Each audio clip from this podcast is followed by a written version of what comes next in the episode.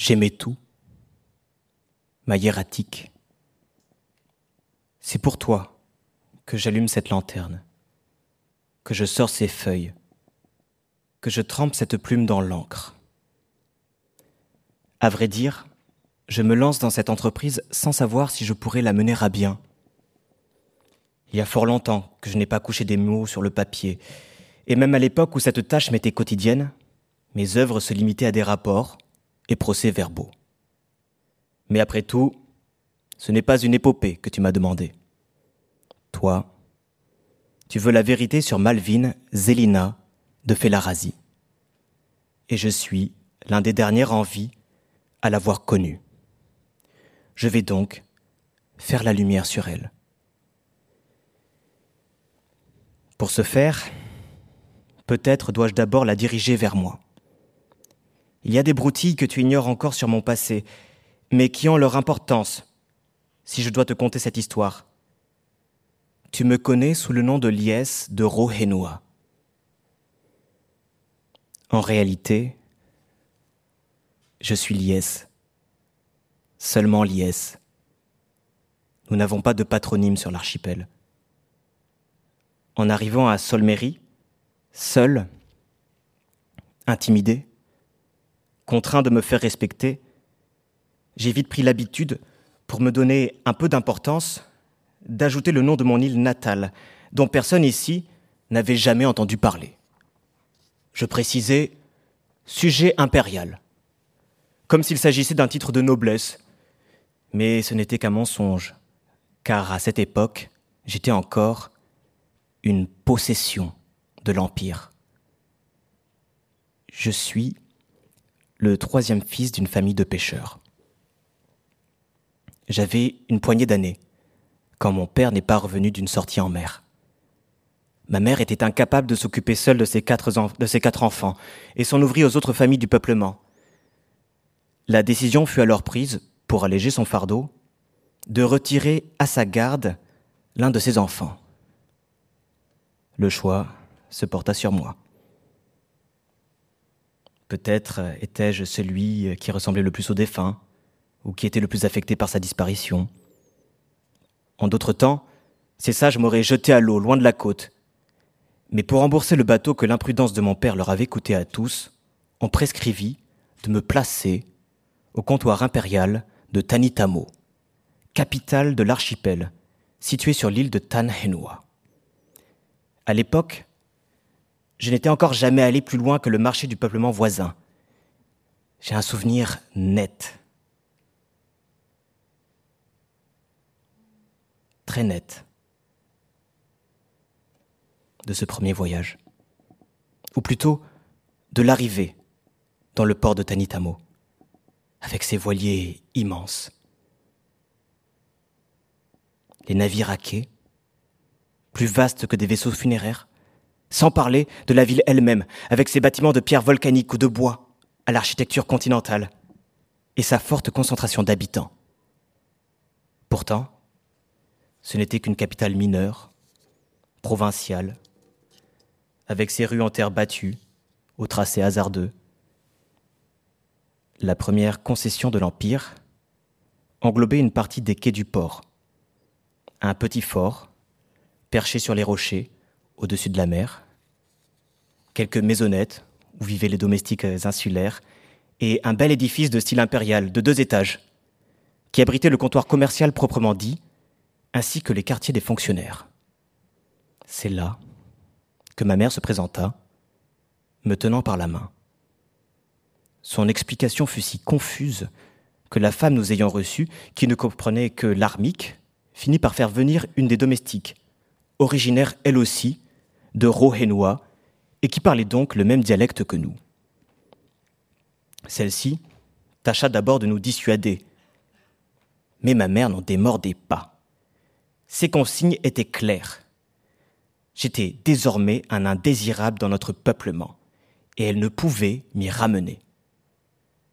Notre interprète improvisé soupira, lui promit d'essayer de convaincre l'un de ses maîtres, et nous dit de l'attendre sur cette placette qui reliait la concession au reste de la ville.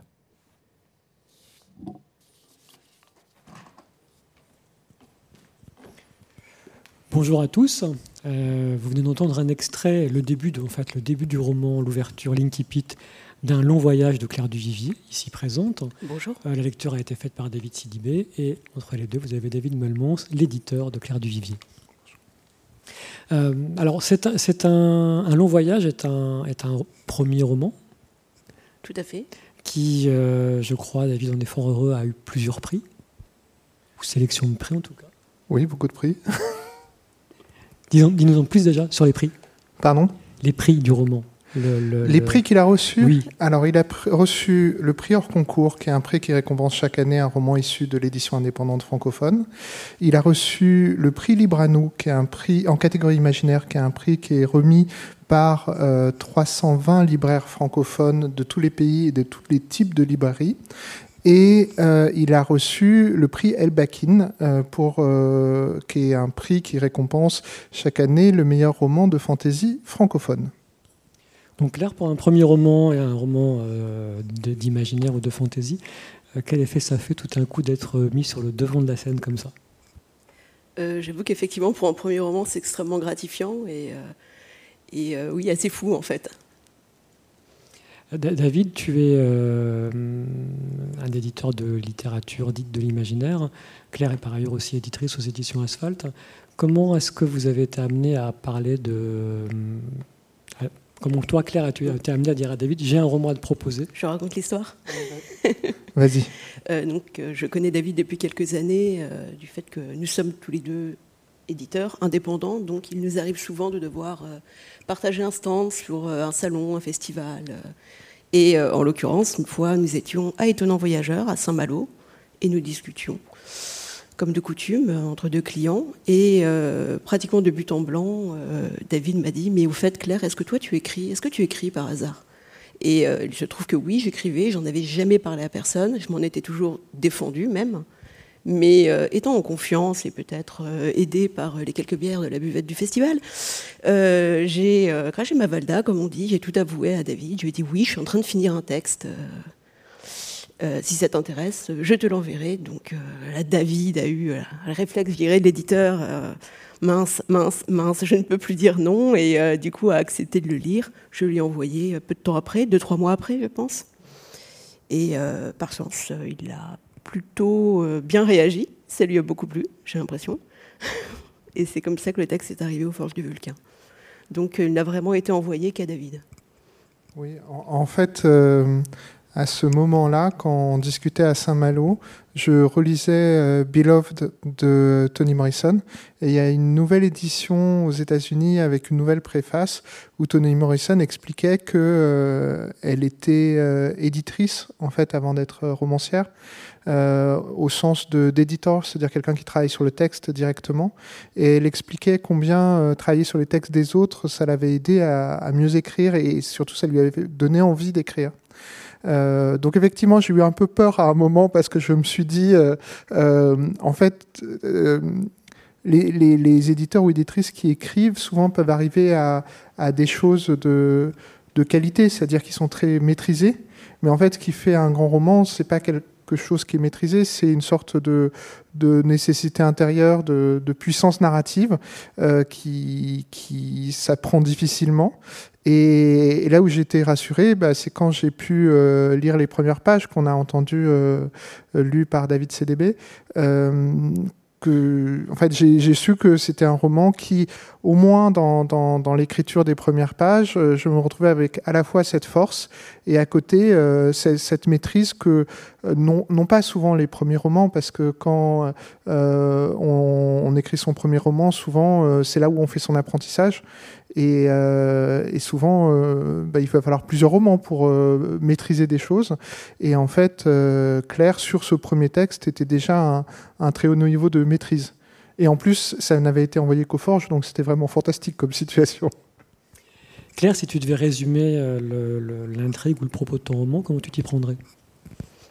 Euh, je dirais qu'un long voyage, ça met en scène un narrateur qui s'appelle Yes, qui va nous raconter l'histoire de sa vie, et plus particulièrement euh, l'histoire des quelques années qu'il a passées en compagnie d'une certaine Malvine Zélinette Felarazi, euh, une femme qu'on devine euh, puissante, qui a eu une énorme influence dans sa vie, et qui a connu une sorte de destin, genre de destin avec un, D majuscule, on va dire.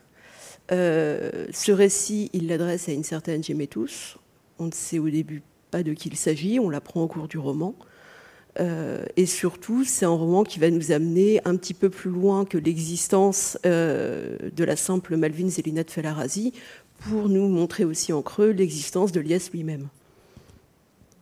Alors, une des premières, euh, une des premières choses que j'avais, j'ai d'abord entendu parler de ton livre avant de le lire, et puis je l'ai lu assez rapidement quand même. Et on m'avait tout de suite dit Ah, tu verras, c'est quelque chose un peu comme Ursula Le Guin je me suis dit, ah, alors est-ce qu'on parle d'Ursula Le Guin parce que Claire est une femme et que Ursula Le Guin, c'est la grande autrice du fantastique et qu'on fait un amalgame? Et en fait, non, pas du tout. Il y a bien une, il y a bien une, famille, une, communauté des échos. Alors, géographique, puisqu'on est sur un univers euh, maritime, un peu comme dans Terre et Mer, mais pas seulement. Et ça m'a aussi rappelé euh, les, textes de Laurine Roux euh, publiés au Sonneur. on est dans une écriture sans ostentation, très fluide, très apaisée avec ce tour de force que c'est pas parce que l'écriture est apaisée que ce qui est raconté n'est pas dénué de violence. Est-ce que, euh, est que ce choix d'une écriture euh, fluide, ostentatoire, quelque chose, c'est un exercice, tu te l'es imposé, c'est naturel est-ce qu'Ursula Le Guin est un modèle? Alors Ursula Le Guin, je connais très mal son œuvre. Euh, j'avais juste lu un recueil d'articles qui était paru d'ailleurs aux éditions aux Forges de Vulcain. Donc du coup, euh, je peux difficilement me réclamer de, sa postérité. C'est un peu compliqué. Euh, moi, ce, que dont j'avais envie vraiment, c'était euh, d'avoir cette narration qui se déroulait comme naturellement, donc avec une, narration à la première personne qui a un sens dans le récit, qui apporte quelque chose. Et effectivement, comme tu disais, j'avais envie de mettre en scène des événements graves, mais pas forcément avec euh, en usant de violence dans la narration, en fait. Euh, moi, ce que j'aimais, c'était l'idée de surprendre un peu le lecteur, de le bercer dans l'idée qu'on allait avoir affaire à quelque chose d'assez apaisé, calme et contemplatif, pour pouvoir le surprendre au moment où justement tout bascule, en fait. C'était plus ça que j'avais en tête. Alors toi, David, qui pour le coup est un, peu un expert en Ursula Le Guin dorénavant, euh, ça t'a paru évident, prégnant cette ressemblance ou? Alors, je pense que la, ressemblance euh, existe, elle est réelle. Euh, elle peut être liée à, je pense, une perception commune de euh, euh, la fluidité entre la littérature de l'imaginaire et, la littérature générale, peut-être qui est aussi liée à ton travail d'éditrice, puisque moi je lis euh, souvent des textes d'asphalte, et en fait ils sont parfois à mi-chemin de la littérature policière, la littérature urbaine et la littérature générale. Peut-être que ça c'est quelque chose de que Claire peut avoir euh, en commun avec Ursula Le Guin de, prendre au sérieux le genre, euh, mais euh, le tirer vers, vers une ambition littéraire. Donc ça, c'est un, premier point commun. Le deuxième point commun, je pense que souvent dans les littératures, notamment de, de science-fiction, on, on, se laisse parfois absorber par des choses très techniques de construction de monde.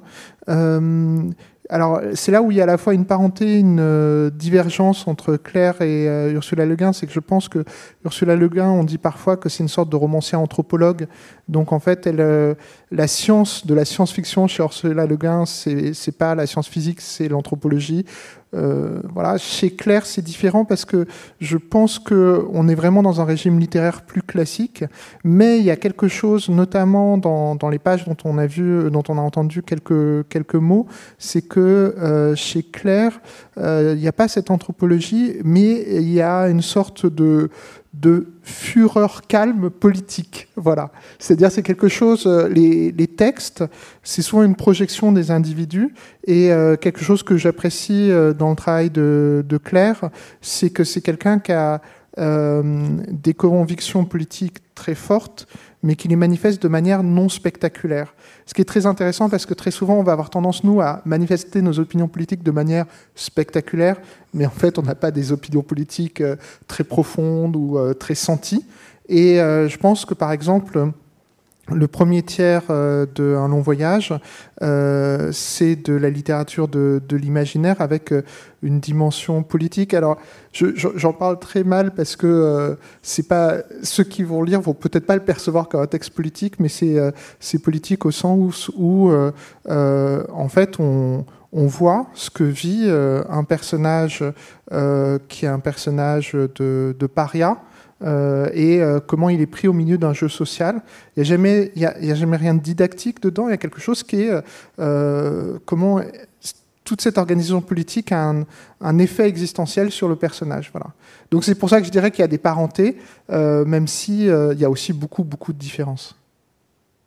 Claire, est-ce que tu te sens comme une autrice politique? Euh, pas, spécialement. je me sens comme une autrice qui a des convictions et des valeurs, euh, mais c'est pas des choses que j'ai envie d'exprimer de façon euh, directe et frontale. Enfin, en tout cas, pas forcément dans ma, dans ma fiction, en fait. Je pense que c'est quelque chose qui filtre de toute façon, mais effectivement, c'est pas, j'écris pas avec une intention politique ou un message à délivrer. Parce que quand, en tant qu'éditrice de, entre autres, de, de, de, romans policiers, de polar et littérature noire, qui sont souvent des textes avec une qui se construit en grande partie par une dénonciation, une critique ou une description de la société, de ses bas-fonds, de ses dysfonctionnements, choisir de faire du fantastique, et un fantastique en apparence apaisé, est-ce que c'était pas une manière justement de te, défausser de ce genre littéraire, le polar, et de, trouver une voie qui t'est propre? Je trouve aussi que le, bon polar, la bonne littérature noire, comme la bonne littérature en général, elle aussi, c'est pas forcément la littérature à message, euh, on va dire, euh, euh, superliminal, c'est plutôt justement euh, la littérature où ce message peut se comprendre et s'exprimer sans forcément que l'auteur ait une volonté didactique. effectivement, je pense que la plupart des, titres que je publie chez Asphalt ont, pas tous, mais la plupart, on va dire, ont cette dimension politique sans qu'elle soit, euh, on va dire, forcément mise en avant par l'auteur. En fait, elle transparaît plutôt du texte. J'ai l'impression, c'est plutôt comme ça que je vois les choses. On va, redonner la parole à David pour une deuxième lecture et on revient sur l'écriture et le, rapport au secret aussi. Malvine était toujours extravagante. Elle était incapable d'aligner trois mots dans une de nos langues. Elle faisait des contresens hilarants quand elle s'y aventurait, et elle réfléchissait et parlait beaucoup trop vite pour tous ceux qui l'entouraient. Merle lui servait d'intermédiaire en tout. Elle restait aussi imprudente qu'au premier jour, et n'avait pas perdu l'habitude de disparaître quand elle partait en chasse d'une idée. Un jour, à Tanitamo, elle tarda de revenir en fin d'après-midi, alors qu'elle avait rendez-vous avec le Conseil des peuplements le lendemain matin pour régler un litige assez épineux lié au tracé d'une route secondaire censée relier Port-Impérial à un hameau situé plus au sud. Il n'en fallut pas plus à Merle pour imaginer le pire, bien que rien n'ait pu présager un enlèvement ou quoi que ce soit d'approchant. Comme le jour où elle avait disparu avec la jument, des fonctionnaires impériaux se déployèrent aux alentours de la concession à sa recherche. Merle et moi nous rendîmes au port et ne tardâmes pas à y trouver Malvine au bord d'un quai. Elle faisait face à un trio d'insulaires, dont le plus énervé s'adressait à elle avec force geste. Je savais qu'il venait du peuplement s'estimant lésé par le tracé de la route. J'avais déjà rencontré les deux lieutenants. Je les appelais, du ton le plus rude que je le pouvais pour leur intimer, en dialecte, de ficher le camp.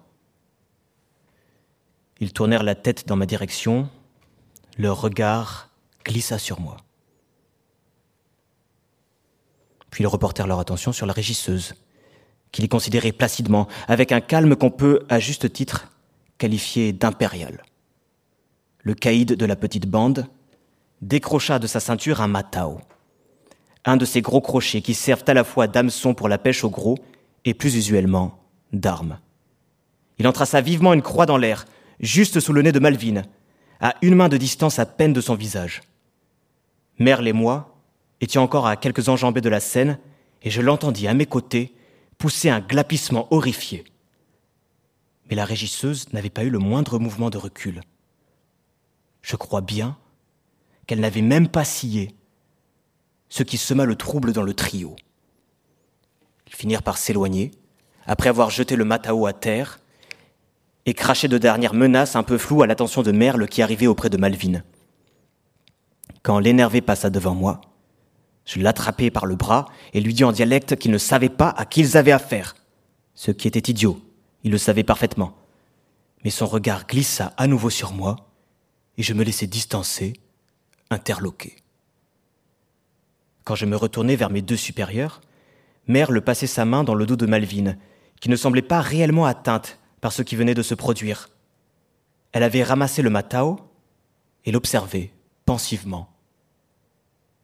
Vous n'avez même pas réagi quand il vous a menacé de son arme, fit remarquer Merle avec une drôle de nuance dans la voix, comme s'il lui reprochait de ne pas être tout à fait humaine.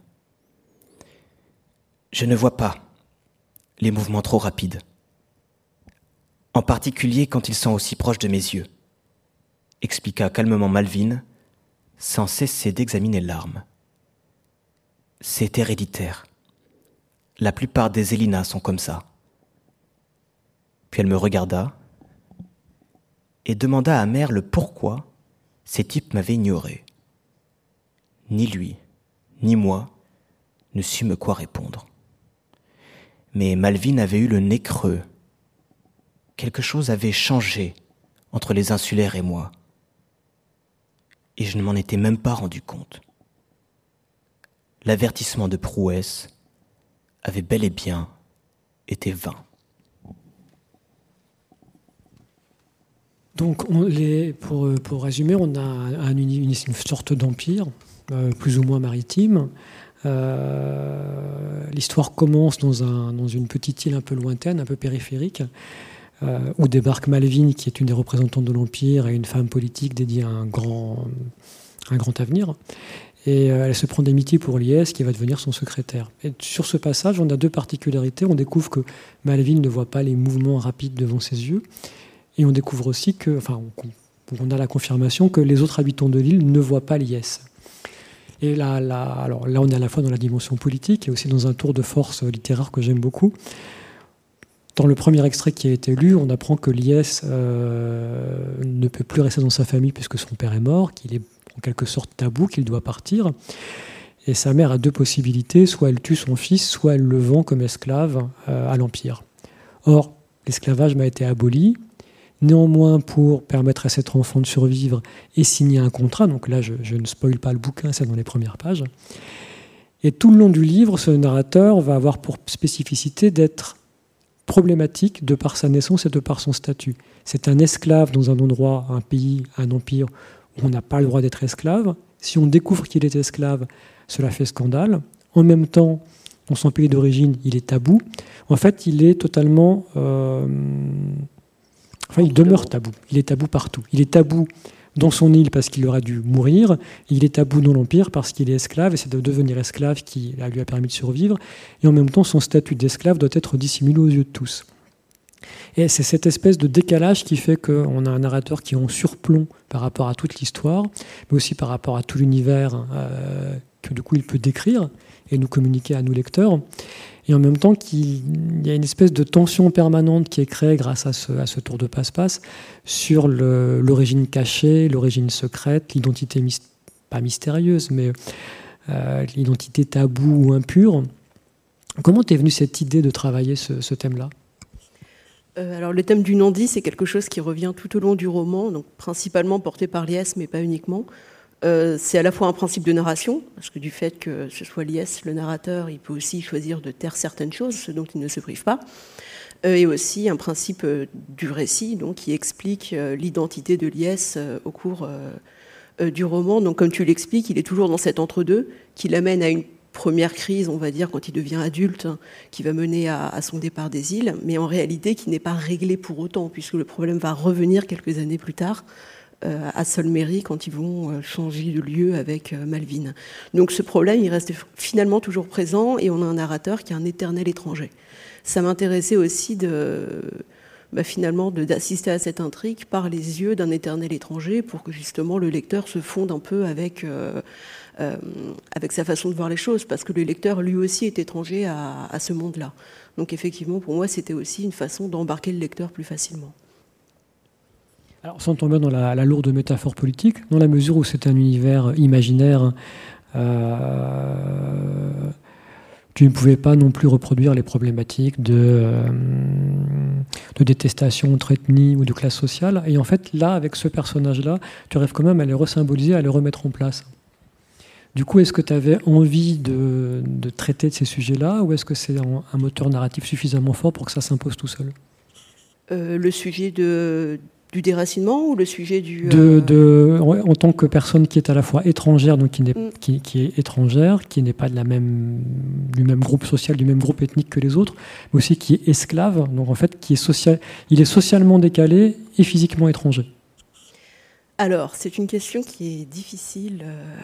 Enfin, la réponse est difficile à formuler. Euh, en fait, j'ai pas tout à fait conçu un voyage dans ce sens-là. Euh, j'ai conçu un long voyage complètement à l'envers par rapport au sens de lecture. C'est-à-dire que je suis partie euh, de la résolution finale.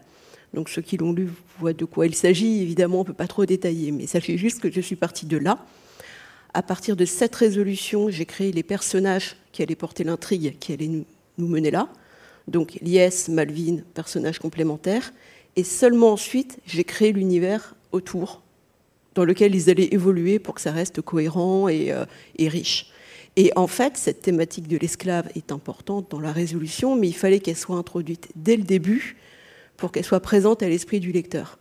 Alors on pourrait dire c'est à cause de ça, entre guillemets, que Lies finalement a ce semi-statut d'esclave, mais finalement c'était plus pour moi, enfin c'est une ruse un peu narrative, c'était plus une façon pour moi d'amener ce sujet pour créer un lien plus tard entre l'IS et euh, ce qui va vivre à Solmery et qui sera entré avec l'esclavagisme, dans la mesure où Solmery, c'est une, cité-État qui a une histoire euh, euh, qui est très ancrée dans l'esclavage et notamment l'abolition de l'esclavage à une époque de leur histoire.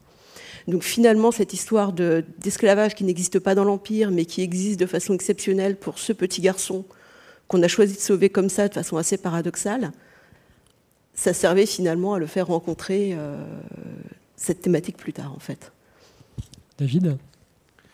Euh, alors, ce qui est assez fantastique, parce que c'est un roman qui est sorti il y, a, il y, a, un an maintenant, presque. Un an. Il y a un an, oui. Oui, il y a un an même, euh, exactement. c'est que on connaît les bons romans au fait qu'on a envie de les relire régulièrement, et quand on les relit, on, découvre des nouvelles choses. Et en fait, récemment, euh, en préparant euh, cette rencontre, je relisais des passages et je me suis rendu compte que souvent dans les récits de, fantasy, euh, on sent qu'il y a un fantasme chez la lectrice ou le lecteur de s'identifier à des héros qui sont très libres, qui sont dans une sorte de hors-jeu social. C'est euh, l'étranger qui arrive dans le village ou des choses comme ça. Et donc ils sont dans un hors-jeu parce qu'ils sont libérés de tout déterminisme. C'est-à-dire c'est pas des villageois, c'est pas des nobles, c'est des héros. Voilà. Et, en fait, dans le roman de, de Claire, ce qui est assez fantastique, c'est qu'au contraire, le héros il est certes dans un hors-jeu social, mais par un mécanisme complètement opposé, c'est qu'il est écrasé par une multitude de déterminismes mais son hors-jeu est provoqué par le croisement de déterminisme, que n'ont pas les autres en fait. C'est-à-dire il y a le déterminisme de son origine géographique, de son origine entre guillemets ethnique ou euh, populaire, son, statut juridique, euh, donc ce sont des sortes d'identités verticales qu'il reçoit, puis après il y a une identité horizontale qui constitue par son éducation d'une certaine façon et sa proximité avec l'administration et sa, carrière tout simplement professionnelle. Et ces croisements en fait de déterminisme font un personnage qui est dans le hors-jeu. Donc on retrouve une liberté, sauf que c'est beaucoup plus, euh, je trouve, réaliste, naturel. On a quitté le domaine du conte pour être dans une sorte d'autre réalisme, c'est-à-dire c'est un réalisme qui se passe dans un autre monde, mais dans l'autre monde devient réaliste, pas par la construction euh, de règles ou des choses comme ça, mais par euh, le réalisme existentiel du personnage, parce que nous, euh, dans notre monde réel, on est pris dans des déterminismes auxquels on veut parfois échapper. Et, ce que je trouve fantastique, c'est que la manière dont le personnage acquiert son, autonomie, son histoire, c'est à la fois par bah, ces croisements de déterminisme, et après quelque chose qui est à la fois classique mais très original dans ce type de récit, c'est l'identité narrative. C'est-à-dire comment il va se raconter, il va raconter les autres, et donc en racontant les autres, il va se raconter lui-même, et il, arrive à, transformer une sorte de vie qui est éparse et chaotique parce qu'en fait elle, lui a échappé, elle lui a été imposée. Euh, il arrive à en faire une narration et donc à devenir un individu. Et c'est ça qui est frappant, c'est qu'en fait au début il est liesse, c'est-à-dire il n'est qu'un nom, Et à la fin, il est, et il faut pas dire plus, mais il est liesse, c'est-à-dire il est devenu liesse en fait. C'est-à-dire il a ce, nom qui lui avait été imposé, qui était un, autre de ses déterminismes. À la fin, il l'est devenu, et il y a une sorte de, euh, il, y a, quelque chose de très très euh, beau et de très apaisant dans le roman par euh, ce, ce, personnage qui, qui devient le héros de sa propre histoire. J'aimais aussi le fait de jouer un peu avec les, les, codes un peu qu'on peut avoir sur ce genre de récit, que ce soit conte ou fantasy, sur le côté euh, le, jeune garçon euh, qui, est, qui est issu de nulle part, qui est fils de pêcheur, qui est orphelin, euh, qui va trouver son destin. Et finalement, je voulais aussi lui donner des traits. je voulais pas que ce soit le petit garçon débrouillard et curieux qu'on a toujours dans ce genre de récit. moi, je trouve ça très agaçant. En plus, j'en ai marre. Ce qui est génial, c'est que c'est un bureaucrate. De quoi? C'est un bureaucrate. Oui, voilà, mais même jeune, en fait, il a un côté, il s'est porter par la vie, parce que, bah, pauvre gosse, quoi. Enfin, euh, voilà, avoir toujours des, enfants qui sont pas des enfants dans leur tête, euh, dans ce genre de roman, ça me gêne toujours un peu. Et là, effectivement, on a Lies qui a pas un tempérament curieux, qui est pas courageux, qui est pas forcément brave, qui est, qui est pas à chercher l'inconnu. Et euh, tout en se laissant porter, il va quand même connaître un destin assez extraordinaire, dans le sens qu'il sort de l'ordinaire. Et effectivement, euh, finalement, ce qui va le faire partir euh, de son île, euh, enfin de son archipel natal, c'est pas tellement un grand destin, l'appel du destin, l'envie de sauver le monde ou des choses comme ça. C'est juste une espèce de crise d'identité qui est liée à sa, double, son, son, arrachement entre son côté impérial et son côté insulaire finalement. Donc quelque chose qui ressemble presque, enfin, une crise d'adolescence en beaucoup plus grave, quoi. Mais euh. avec ce côté assez fort que pour une fois, donc le, héros principal, le narrateur, en effet, c'est pas cet orphelin qui va devenir Conan le barbare. Conan le barbare est orphelin, on rappelle quand même qu'au début toute sa famille est morte, mais que c'est un orphelin qui va devenir bureaucrate, euh, gratte-papier, euh, secrétaire, qui globalement ne porte jamais d'armes et qui est courageux parce qu'il ne cède pas en tant qu'assistant que de que personnage secondaire qui, euh, qui va au bout de, ses, euh, de la gestion du courrier parfois. Enfin, c'est aussi simple que ça. L'autre personnage principal, du coup, c'est Melvin. Malvin, pardon. Euh, donc personnage féminin. Comment est-ce que tu as comment est-ce que tu as décidé de construire un personnage féminin? On a on a on a tous en tête dorénavant parce que la télé parasite beaucoup. fabrique un imaginaire les personnages féminins de Game of Thrones, qui sont déjà des personnages qui sortent du personnage féminin standard du fantastique, de la belle femme avec des bottes en cuir, tu vas dire. Là, tu as construit autre chose. Comment tu t'y es, comment tu as, comment tu t'y es pris? Qu'est-ce que tu as voulu mettre en scène? Euh, alors j'ai construit Malvin parallèlement à Liès, du coup, avec dans l'idée de les rendre vraiment complémentaires et opposés. Euh, donc du coup, il y forcément tout ce que l'un était, l'autre n'était pas. Euh, donc entre l'orphelin, lui et elle qui est issue d'une grande famille aristocrate, elle qu'on devine d'un milieu très aisé, lui qui effectivement qui était fils de pêcheur, euh, lui qui reçoit une éducation à la va comme je te pousse euh, dans les bureaux du comptoir impérial, elle qui a fait ce que j'appelle la grande académie, qui est une sorte de mandarina locale, et du coup lui un homme, elle une femme. Euh, je voulais qu'effectivement leur rencontre et leur, euh, leur collaboration, leur vie ensemble soit aussi improbable que possible, donc, pour que ce soit un peu intéressant justement de savoir qu'est-ce qui a pu réunir ces deux personnages. Euh, et c'est pour ça que Malvin est ainsi, en fait. C'est vraiment pour compléter. Après, effectivement, oui, j'avais l'idée que si je devais avoir un personnage qui soit une femme de pouvoir, euh, que ce serait autre chose qu'une euh, une femme qui se battait bien. Parce que euh, je, je dis pas que c'est pas un, type de personnage inintéressant, mais je trouve que c'est quelque chose qui a été énormément exploité. Et j'avais envie de faire un petit pas de côté par rapport à ça, me dire une femme puissante, qu'est-ce que ça peut être? Est-ce que c'est juste une dirigeante, une reine, une impératrice ou quelque chose comme ça? Ou est-ce qu'il y a d'autres manières aussi d'être puissant? Est-ce qu'il y a d'autres qualités héroïques qui peuvent être mises en avant, comme euh, euh, l'empathie, l'entendement, des choses comme ça, euh, qui pourraient être intéressants à exploiter au cours d'un récit. Et qu'est-ce que c'est qu'une femme puissante pour toi? Non, ne fais pas ça, Jean-Luc. J'ai un peu honte. Euh, bon, on va faire un peu différemment. Euh, c'est un roman dans lequel il y a assez peu de sentiments amoureux. Il y a des, il y a des histoires de famille, il y a, des, il y a de belles histoires d'amour, mais on n'est on pas, on pas, ça je me permets de spoiler parce qu'on comprend assez vite et c'est très bien de le comprendre. Il n'y a pas de romance par exemple entre ces deux personnages principaux. C'est pas euh, la princesse amoureuse du pauvre pêcheur. du coup, il y a une certaine, alors pas froideur, pas mélancolie non plus, mais on est autre chose. Comment tu, euh, Est-ce que tu as volontairement voulu tenir à l'écart les grandes passions de l'amour de ce roman? J'ai voulu qu'effectivement la relation centrale ce soit une histoire d'amitié et loyauté, parce que je trouve que c'est des beaux sentiments, ça, me plaît beaucoup. Il y a des histoires d'amour qui effectivement sont présentes, sont parfois assez subtiles et à moitié dans l'ombre, mais sont tout de même présentes. Euh, effectivement, je le voulais ainsi aussi. Je voulais pas forcément que ce soit trop évident. Euh, je voulais que ça fasse partie de la vie des personnages sans que ce soit la seule chose qui les guide, surtout. Parce que je trouve que c'est un peu euh, cliché parfois, effectivement, de résumer la vie d'un personnage à sa grande histoire d'amour comme s'il pouvait n'en exister qu'une d'ailleurs. voilà. Mais effectivement, en avant, je voulais mettre cette relation étrange entre Malvin et Elias qui dure des années et qui perdure d'ailleurs après bien longtemps. David, quand, tu, as lu ce roman euh, en tant qu'éditeur, tu t'es dit euh, euh, c'est de l'imaginaire, c'est du fantastique. Comment je vais le présenter au libraire? Ah. Alors tout d'abord, je me suis dit que c'était quand même un roman remarquable.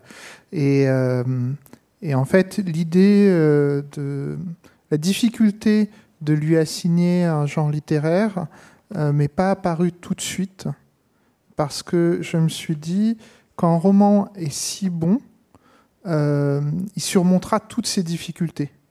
Euh, les difficultés qui peuvent être provoquées par le fait qu'effectivement, euh, pour ranger les livres, on les sépare en catégories, qui sont parfois des catégories qui ont une dimension esthétique et parfois cette vérité esthétique est limitée. C'est-à-dire que dans le roman de Claire, effectivement, ça se passe dans un monde imaginaire, mais il y a euh, le moteur du récit, c'est un moteur qui, pour moi, euh, c'est le moteur de la littérature tout court. C'est-à-dire, ça c'est quelque chose qu'on peut retrouver euh, chez Jacques Abeille, qui est un auteur qu'on va retrouver parfois en imaginaire, parfois en littérature générale. Voir les mêmes textes de Jacques Abeille vont renaître tous les dix ans en changeant de rayon. Euh, chez Maurice Ponce aussi, enfin, euh, enfin, dans les saisons de Maurice Ponce, hein, pas dans le reste de l'œuvre de Maurice Ponce. Donc c'est des, je m'étais plutôt dit ça, ça passerait de toute façon. Et d'ailleurs ça, ça a passé puisque c'est un roman qui a gagné des prix, comme on disait tout à l'heure, à la fois en littérature générale et en littérature de l'imaginaire. Euh, je, pense que parfois, en tant qu'éditeur ou éditrice, on peut utiliser la carte de dire je vais pas trop vous raconter l'histoire, je vais juste vous dire que c'est un très très bon roman. Alors le problème c'est qu'on peut pas, même si on le pense dix fois par an, pour dix livres par an, on n'a pas le droit de l'utiliser dix fois par an parce que ça, galvaude notre parole. Euh, mais on va dire que pour ce roman, c'est vraiment le roman où je l'ai euh, beaucoup utilisé. À savoir, je ne vais, pas vous raconter l'histoire, je ne vais pas vous dire exactement quel genre de texte c'est, mais, mais c'est un très très très bon texte et voilà, et ça a marché. Est-ce que tu as été. Euh, je vais faire différemment. Euh, c'est un livre qui est sorti euh, en pleine pandémie, donc dans une période où il était extrêmement difficile de rencontrer des lecteurs, puisqu'il était quasi impossible de faire des signatures, des présentations, des salons. et pourtant, le livre a eu, un, a eu un, succès certain, un impact, a eu des prix. Du coup, est-ce que. on est sur une question un peu différente, mais est-ce que tu as pu quand même ressentir des retours de lecteurs ou est-ce que du coup cet, effet de pandémie t'a coupé de tout ça? Alors j'ai pas beaucoup de points de comparaison du coup. enfin, ou à part effectivement en tant qu'éditrice, mais en tout cas pour des retours de lecteurs à hauteur, euh, j'ai pas vraiment de points de comparaison parce que c'est mon premier roman. Euh, on a quand même réussi à faire quelques rencontres euh, avec David, très peu. Donc effectivement, j'ai eu quelques échanges avec des lecteurs. C'était très intéressant et donc d'autant plus frustrant euh, bah, de les voir euh, interrompus, mais bon, nécessité fait loi. Euh, j'espère qu'on rattrapera, j'espère qu'on rattrapera dans les mois qui viennent ça, parce qu'effectivement c'est quand même très intéressant de pouvoir discuter et échanger avec quelqu'un qui a lu le livre, avec qui on peut entrer dans certains détails qu'on ne peut pas aborder ici ce soir, parce que ce serait dommage pour ceux qui, ne l'ont pas encore lu. Il y a quelque chose de vraiment très exaltant en fait là-dedans. David, je vais te, redonner la parole pour une troisième lecture. Le seul que ma présence semblait réellement contrarier fut Guilhem Poirière, capitaine à la tête de la garnison impériale stationnée dans la redoute. Il faut dire qu'il avait un don pour arriver au mauvais moment. Quand j'étais en train de repiquer mes rejets de bananiers dans les plates-bandes du toit, quand j'appelais à la ronde loyale qui s'était encore échappée, quand je me laissais aller à chantonner en dialecte parce que je me croyais seul, quand je parlais trop familièrement à un des clercs ou des soldats. Il se contentait de lever les yeux au ciel et garder ses réflexions pour lui, du moins en ma présence. J'appris, au bout de quelques semaines, qu'il m'appelait le deuxième chien de la gouverneuse. Et je m'imaginais qu'au vu de l'amour des continentaux pour ces bêtes, cela ne pouvait pas être complètement péjoratif, sans songer au fait que s'il ne le disait jamais devant moi, c'était pour une bonne raison. Danica se méfiait comme de la peste du bonhomme et pouvait reconnaître son pas dans les couloirs. Dès qu'elle l'entendait, elle se raidissait et me soufflait de lui donner un ordre, n'importe lequel, et d'arrêter de la tutoyer. Elle ne voulait pas être accusée de tirer au flanc, ou pire, de copiner avec le personnel administratif, ce qui aurait signifié qu'elle ne savait pas rester à sa place. Comme moi, et c'est la raison pour laquelle nous nous rapprochâmes si rapidement, Danica ne se sentait pas légitime à la redoute rouge. Toute la domesticité était solméritaine, mais le poste d'intendante était un peu à part. Elle se sentait perdue au milieu des fonctionnaires, tous issus des provinces centrales de l'Empire. Elle craignait, peut-être de manière irrationnelle, qu'un jour on prenne conscience qu'elle n'avait rien à faire là et qu'on la jette dehors. Mais la différence entre elle et moi était que je n'avais pas la possibilité de quitter la redoute rouge pour me fondre dans la ville et retrouver mon identité. Je ne m'étais jamais senti aussi étranger qu'à Solméry. Chaque fois que je tâchais de me rendre invisible pour me mettre à l'abri, comme je parvenais à le faire sur l'archipel, j'avais l'impression d'être au contraire plus repérable et embarrassant que jamais. Dans les semaines qui suivirent, les fonctionnaires de la Redoute Rouge se montrèrent curieux de savoir qui allait être leur nouvelle supérieure. Et ils me posèrent beaucoup de questions. Ils avaient déjà entendu parler d'elle, bien sûr. Était-il vrai qu'elle était classée dans les dix premiers au concours d'entrée à la Grande Académie? Qu'elle descendait de la troisième lignée impériale et était née en Haute-Caïma? Ce qu'on racontait sur son passage à la manufacture des glaces était-il fondé également? Et l'archipel? Avait-elle réellement réussi en quelques années à civiliser ces trois îles peuplées par des primitifs?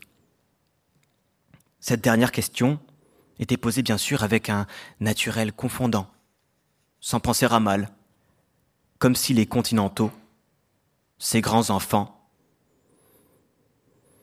c'étaient eux qui étaient finalement les plus primitifs. Danica m'encourageait à envoyer promener ces imbéciles, mais je n'avais pas encore assez d'assurance pour cela. Il n'y avait pas que cela.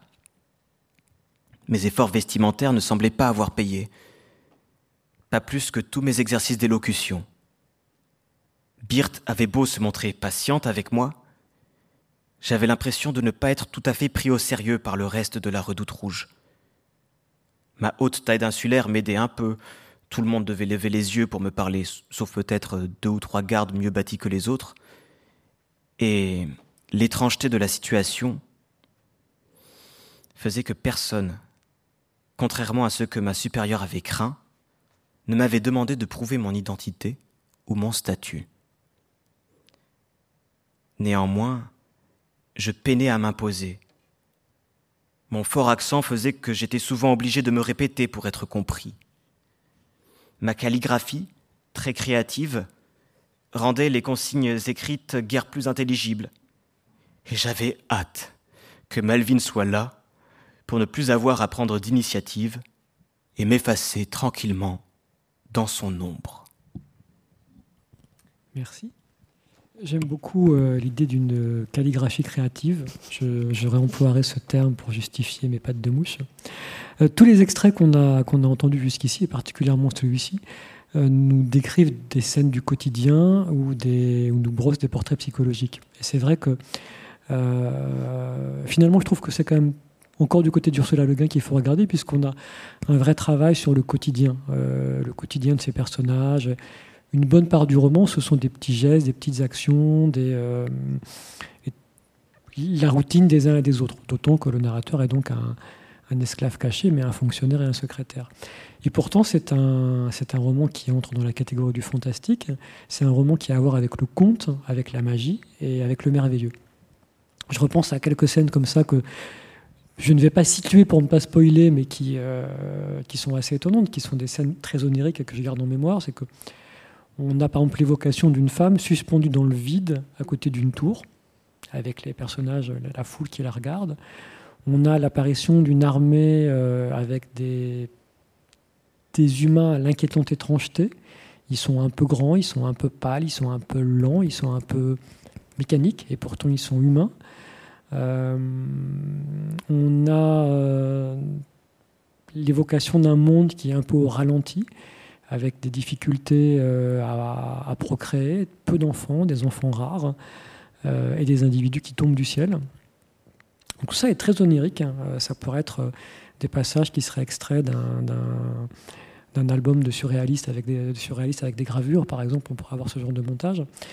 Comment est-ce que tu, situes, euh, toi en tant qu'auteur, et toi David, comment tu réagis à ça Cette capacité à faire un monde, un roman fantastique, où les trois quarts du roman, c'est du quotidien, et où tout d'un coup la magie ou le merveilleux apparaît de manière étrange, surprenante, incongrue. Bon, c'est le propre de la magie et du merveilleux, mais on n'est pas dans ces romans fantastiques où les personnages font de la magie, où il y a des dragons qui apparaissent, où on lance des flammes, où on fait de la télékinésie.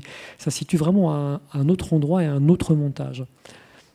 Euh, oui, justement, euh, c'est là encore, c'était un jeu sur les attentes du lecteur, en fait. Donc au début, partir sur des codes de fantaisie, donc on s'attend à un monde en pleine magie.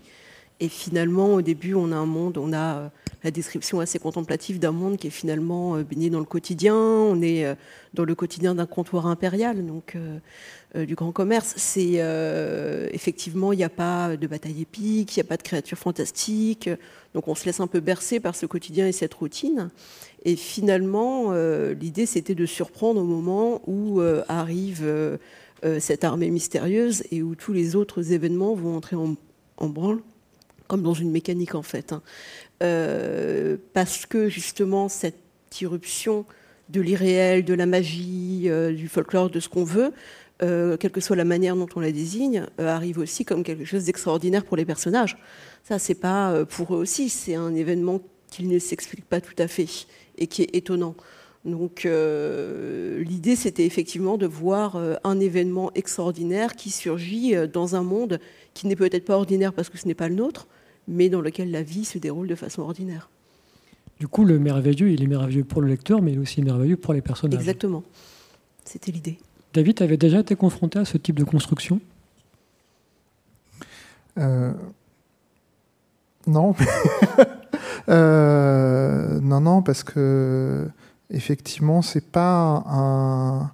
En fait, ça va contre beaucoup de, de règles qui sont sacro-sainte euh, dans, dans, dans l'art du scénario et particulièrement dans les règles de, l'imaginaire. C'est-à-dire, on dit souvent que euh, l'ouverture d'un texte doit présenter euh, le monde normal des héros jusqu'au moment où il y a l'incident déclencheur et qui, qui, déclenche l'histoire. Et, et, en fait, passer l'exposition, euh, je dis, c'est pas très loin d'une règle du, théâtre classique français. On n'a plus le droit de rajouter de nouveaux éléments. C'est-à-dire, on a donné les règles du jeu dans l'exposition, on n'a plus le droit de, les changer. Et en fait, et, on dit que si, si on change les règles au-delà de l'exposition, c'est perçu comme une rupture du pacte de lecture avec euh, euh le lecteur ou la lectrice. Et, et, en fait, ce roman réussit à faire ça, c'est-à-dire réussit à introduire, euh, au-delà de la moitié du texte, euh, un élément de, rupture radicale. Euh, c'est à la fois une surprise et ce n'est pas une rupture du pacte de lecture. C'est-à-dire il y a quelque chose, est-ce que c'est par la cohérence des personnages, la maîtrise du style, le, la voix qui se dégage, qui est la voix du héros narrateur, mais ça fonctionne.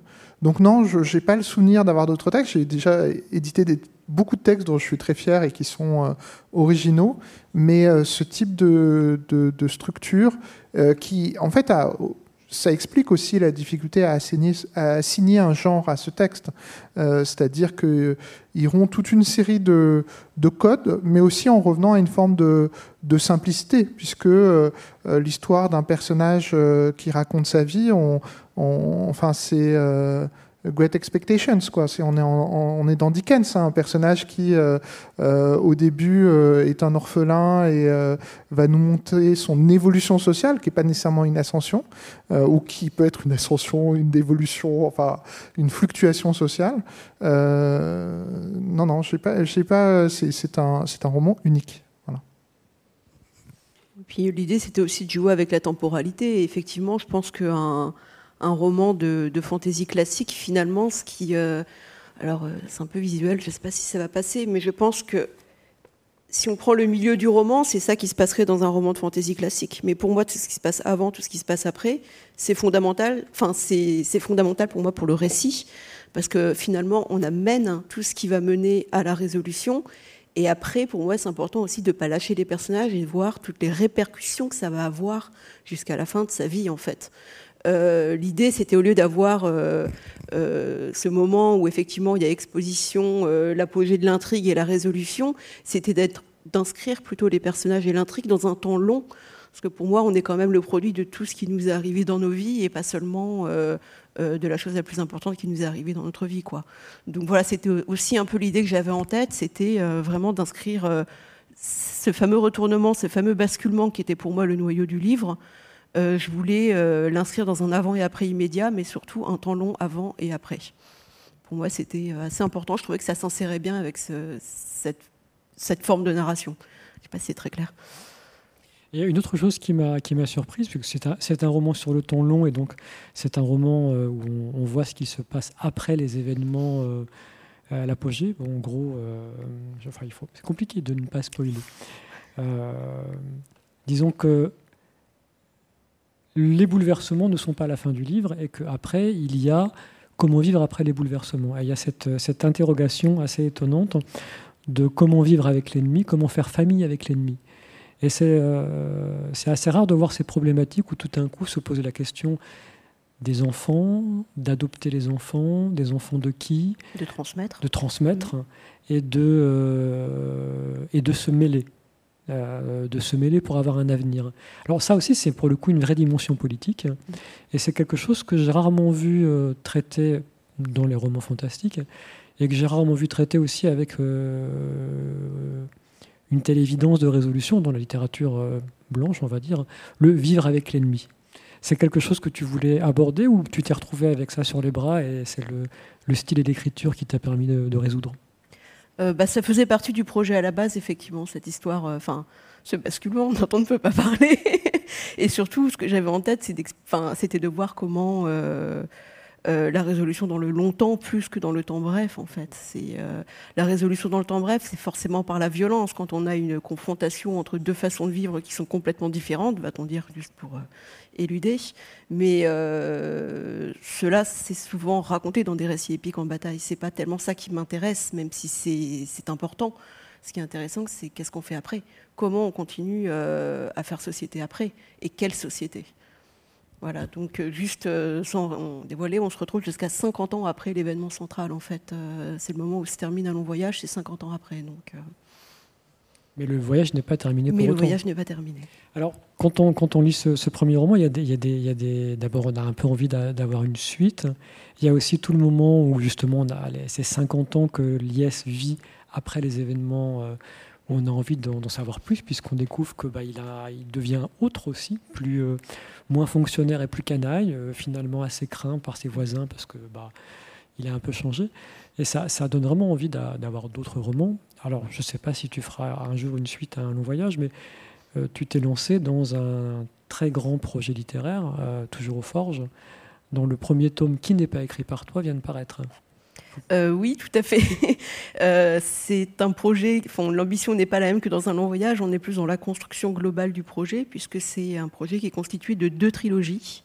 Euh, l'une, Capitale du Sud, dont Guillaume Chamanadjian est l'auteur, et l'autre, tu peux redire son nom tout doucement Guillaume Chamanadjian. Merci. On s'y habitue.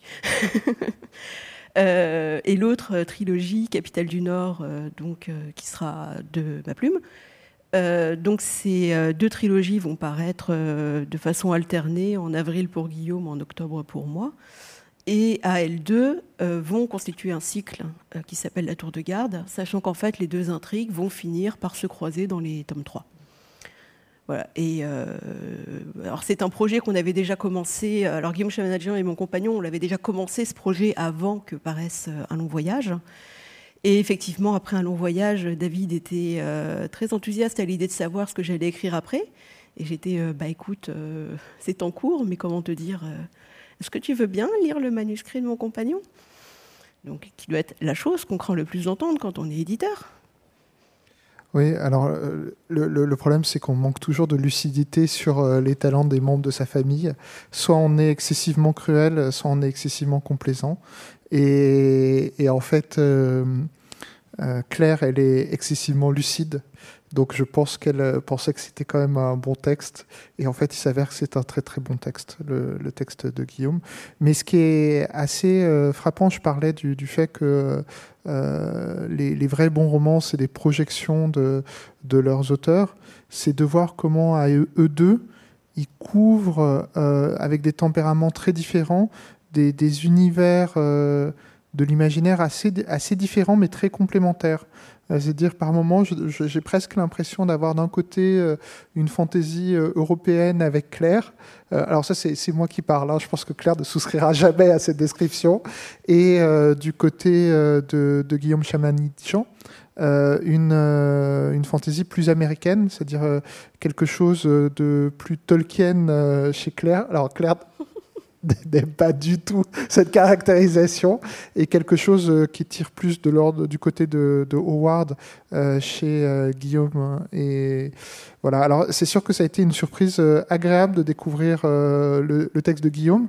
Là j'ai vraiment quand même poussé un ouf de soulagement mais, mais c'est un très bon texte et qui est sorti il y a quelques semaines et, qui a très très vite rencontré ses, ses lecteurs de nombreuses années, on avait, de nombreuses années, c'est il y a 3-4 ans, je crois, reçu ici Yves et Ada Rémy, mm. euh, grand couple du, fantastique français, du fantastique et du merveilleux français, régulièrement republié, euh, actuellement plutôt euh, chez Dystopia. Et donc, pour moi, c'était le grand couple de la littérature fantastique française. Je vous souhaite d'être le nouveau grand couple. Alors, Yves et Ada Rémy travaillaient complètement différent, euh, différemment. Euh, on leur avait demandé, et eux, ils écrivaient vraiment à quatre mains. Et euh, il y avait plus, je crois, que Yves écrivait et Ada éditait derrière et montait et changeait. C'était plus leur fonctionnement. Nous, on écrivait vraiment de façon très différente, Guillaume et moi. Donc, en fait, on, on, fait, on fait trilogie à part. C'était pas possible autrement. Euh, mais effectivement, bah, comme, disait, euh, comme disait David, on a effectivement une fantaisie qui est plus pulp et plus roman d'aventure du côté de Guillaume. Euh, je pense que de mon côté, c'est peut-être plus proche d'un long voyage, tout en étant assez plus proche d'un roman initiatique plus, plus classique. donc quelque chose d'un peu moins contemplatif d'un long voyage, mais, mais effectivement, les, les, deux univers sont assez différents.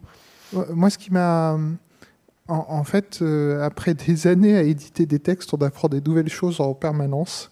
Et en fait, je me suis rendu compte que les vrais bons romans, souvent, c'est euh, des fonds-formes. C'est-à-dire que euh, le thème qu'on a à traiter finit par imposer sa forme.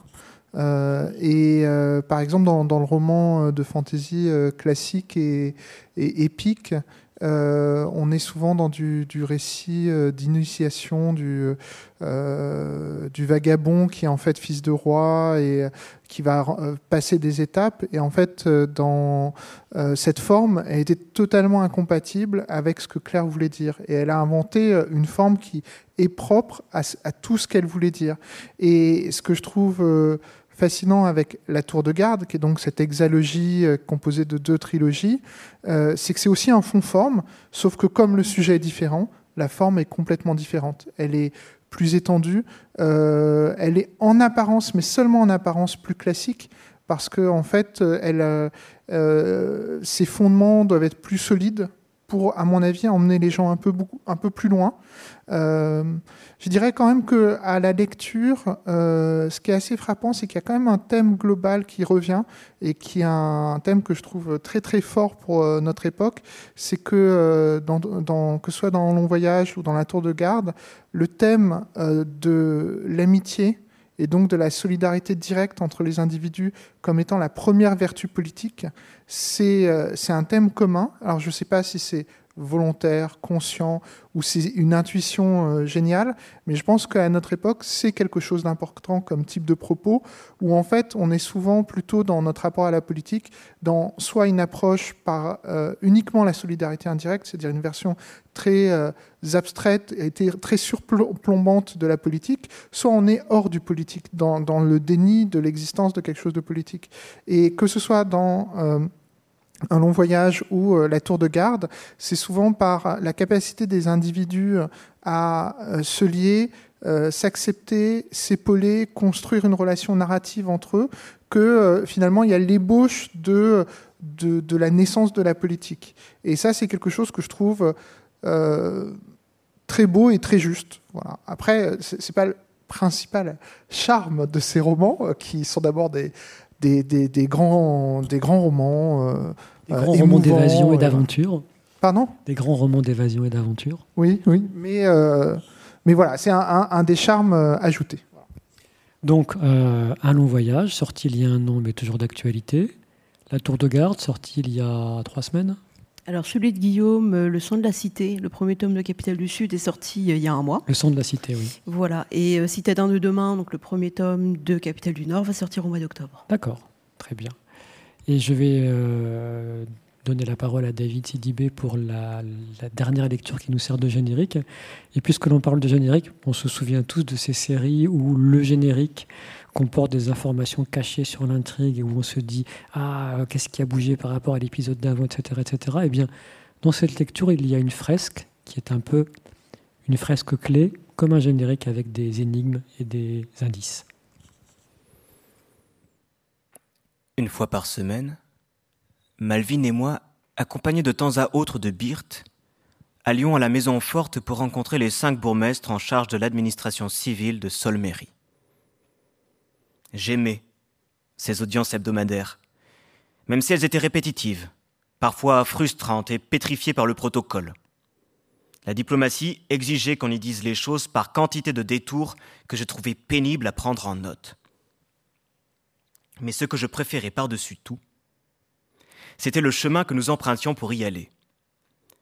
Nous descendions toute la guivre à pied, sans couper par les venelles ou les escaliers, sans parade, ni ostentation. Mais il était important qu'on puisse voir la gouverneuse impériale se déplacer chez les bourgmestres et non l'inverse. Cela nous faisait serpenter entre les antiques carrasses construites à flanc de mont, sur les toits desquels de vieux oliviers étendaient leurs branches noueuses ou de larges citronniers, ployés sous le poids de fruits gros comme le poing. L'odeur était merveilleuse. Puis, on arrivait sur la place de la tête, où trônait la maison forte, un ancien relais de poste fortifié, adossé à la muraille, doté de cette architecture arrondie typique de l'époque pré-solméritaine. Le hall principal était orné de trois fresques gigantesques de réalisation plus récente, représentant trois moments clés de l'histoire de la cité-État. À main gauche, en entrant, sa fondation mythique par une fratrie d'ascendance divine, leurs habits sont blancs, couverts de farine, de l'humble famille de meuniers qui les éleva, et dont on distingue le moulin à l'arrière-plan, sur la rive du fleuve.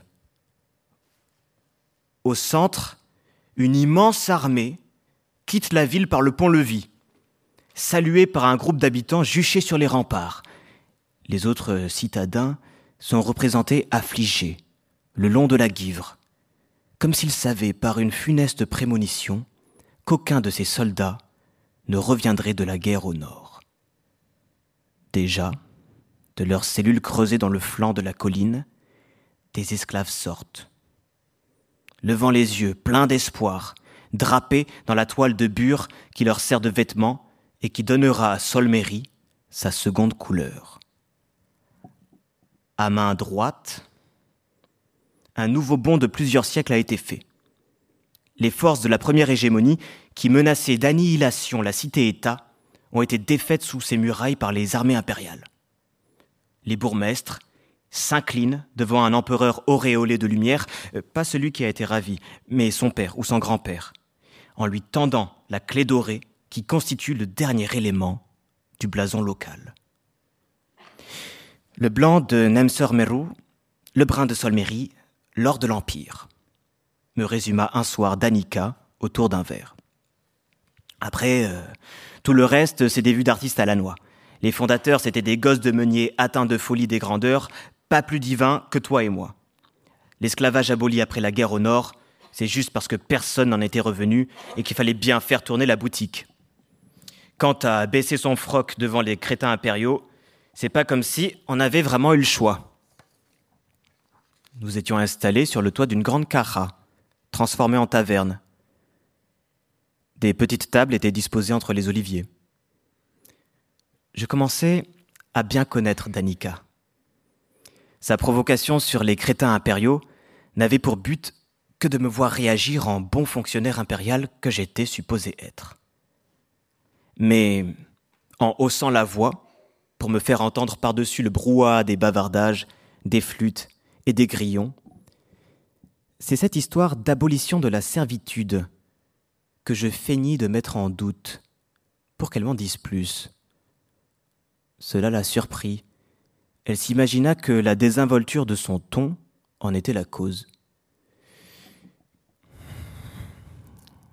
Je plaisante là-dessus, mais ne te méprends pas. Nous sommes très fiers d'avoir été la première cité entièrement composée d'hommes et de femmes libres. Cela n'a pas été accordé comme une faveur. Il a fallu plusieurs révoltes pour en arriver là. Et ça, ton artiste a dû oublier de le peindre. Elle désigna les autres clients d'un geste circulaire. Tout le monde, ici, a au moins un esclave dans sa famille, dans ses ancêtres. Personne ne peut l'oublier.